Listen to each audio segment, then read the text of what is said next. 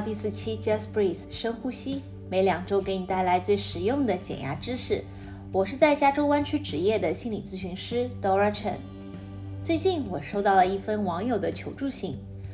这个网友说，他觉得他自己的依赖心理太强，如果伴侣离开了他，他就感觉自己快要活不下去了。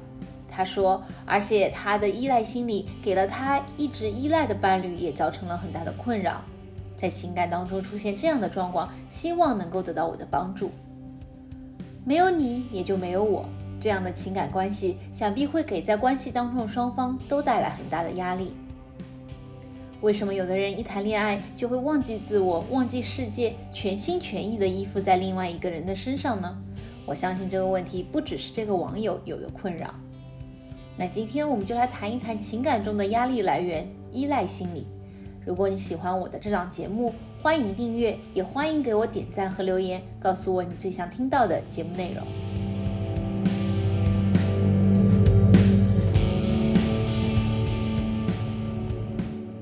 实话告诉你吧，在感情生活当中，觉得离开了一个人就活不了了，并不是因为我们有多爱对方，而是因为我们太不爱自己了。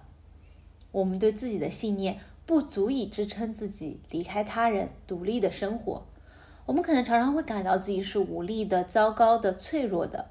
哪怕只是去试想一下，要去独自面对生活当中的颠簸和波折，都会让我们感到恐惧，就像排山倒海一般的来到身边。归根到底，我们还是觉得自己不够好，我们感受不到自我的价值，自然也无法实现它。如果你对以上的感受很熟悉，那么很有可能你在感情当中也是那个渴望陪伴、害怕离别、内心充满了不安全感的粘人精、作男或者是作女。你的伴侣肯定也曾经跟你抱怨过你的粘人，可能也表达过希望能够有更多的自己的空间。在感情当中，你可能也曾经不停的质问和怀疑你的伴侣。尽管最后这些怀疑都被证明是只是你的神经过敏，这种在情感当中损人不利己的依赖心理背后主要的推动力，也许就是你内心如影随形的羞耻感。这种羞耻感并不是做错了事情之后的羞愧和后悔，而是一种感到自己本身存在就是一种错误的羞耻感，是一种我怎么样都做不好的心虚感。美国心理咨询师 John Bradshaw 称这种羞耻感为有毒的羞耻感 （toxic shame）。在它的毒性之下，我们就会感到说自己不论做什么、说什么都是错的，所以自然而然的，我们需要去依附在另外一个人身上，靠着他的力量生活下去。其实，在心理咨询还有生活当中，我都听到很多依赖心理背后的毒性羞耻感。比如说，我生活当中有一个朋友就告诉我说，我其实一直都是个丑小鸭，因为现在有了一个很优秀的男朋友，我才会变成天鹅，所以我不能让这个男朋友离开我。我还遇到过一个情况，就是有个男生跟我说，我就是个穷屌丝，我的女朋友一定是瞎了眼才看上我的吧？如果遇到了更好的人，我一定会被他一脚踢开的，所以我就忍不住要去控制他，不许他和别的男生多来往。也许你对于伴侣的期待和定义是希望有一个人能够解决你所有的问题，能够提供无间断的、无条件的关爱、抚育和依恋。换而言之，你想要有一个永恒的照顾者。然而，爱情的天性使然，在热恋期让你心醉的爱情带来的很多很多的安全感和价值感，会在激情消散之后瞬间转化成为你的失望和空虚。事实上，没有人能够永久的、不间断的、无条件的给他人提供这样的照顾和抚育。这种前后反差之大，会对充满期待的你造成十分重大的打击。这个时候，也许在对方看来是逐渐进入瓶颈期的恋爱关系，或者是婚姻关系，在你看来就是爱情的凋零。最终，你会找到各种方法说服自己，也说服对方，这是一段不适合的恋情，应该被终结。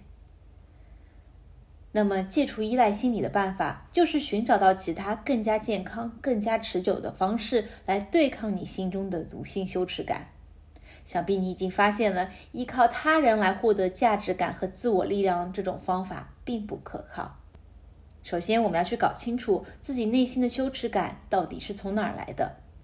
鉴于这种羞耻感是一种深层次的对于人性本质的否定，我们有理由相信，这种羞耻感极有可能来源于自己最早期的童年经历，可能是你原生家庭的伤害，可能是同伴的欺凌，可能是其他深刻的身心创伤，让你很长一段时间都认为自己是不值得的、不被爱的、不够好的。在了解到了毒性羞耻感的来源之后，我们就会发现。啊，原来我是一个受过伤的孩子。我们现在种种造成困扰的依赖行为和心理，都来源于那些还没有愈合的伤口。既然这些伤口长在我们的身上，所以也只能靠我们自己来愈合。靠谱的恋人、朋友和家人可以给我们提供支持和帮助，却永远不可能代替我们愈合。这就意味着：一，我们必须学会要为自己的情绪负责。处理情绪是我们自己的责任，不是他人的。比如说，我们不应该期待我们的爱人停下手中的事情来安慰处在糟糕情绪中的我们。他们如果愿意为我们停留，那是出于关爱，而并不是出于他们的义务。第二，我们必须学会为自己疗伤。当我们意识到自己想要去依赖他人来对抗内心的羞耻感时，先停一停，深呼吸一下，问问看自己。此时此刻，我最需要的是什么？拿一张纸，拿一支笔，把此时此刻的需要写下来，然后再问问看自己：如果不靠别人，我是否能为自己满足这样的需要？比如说，你可能会写下：此时此刻，我最需要爱人的鼓励。那么，在打电话给正在工作的爱人之前，你是不是可以先自己鼓励一下自己呢？第三。我们必须学会用心爱自己。当我们感到自己是可爱的，就不会再需要依赖他人的认可和注意了。我们可以常常写下为自己感到骄傲的事情，把它贴在家里最显眼的地方，时刻提醒自己。同时，脑海中的自我对话是我们最强有力的对抗羞耻感的工具。内心的羞耻感喜欢自我苛责，却害怕自我关怀。当犯了错误或者感到气馁的时候，与其苛责自己“你最没用，你最弱”，我们是不是可以换一种像朋友一样的关怀的善良的语气和自己交流呢？如果我们假设自己就是那个理想当中的依赖对象，我们会对自己说些什么呢？第四，我们必须学会明白他人的局限性。作为不完美的凡人，其他人和我们一样。都会马虎大意，也都会自私软弱。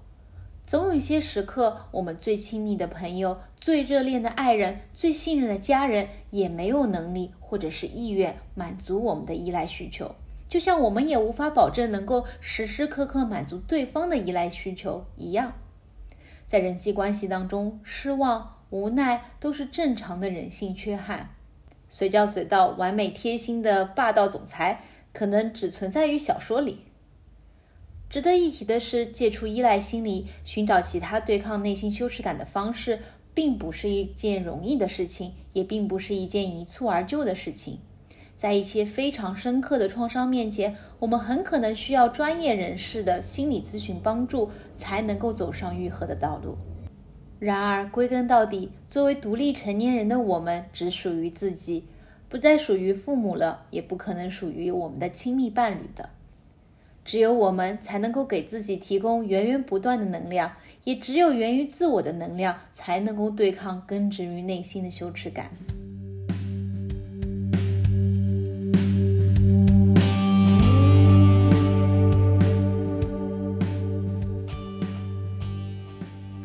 好了，今天的节目就到这里。喜欢我的节目，别忘了点击订阅。想要了解我的心理咨询服务，欢迎登录我的咨询网站 c o c dot care，链接就在文案当中。那么我们下期再见啦！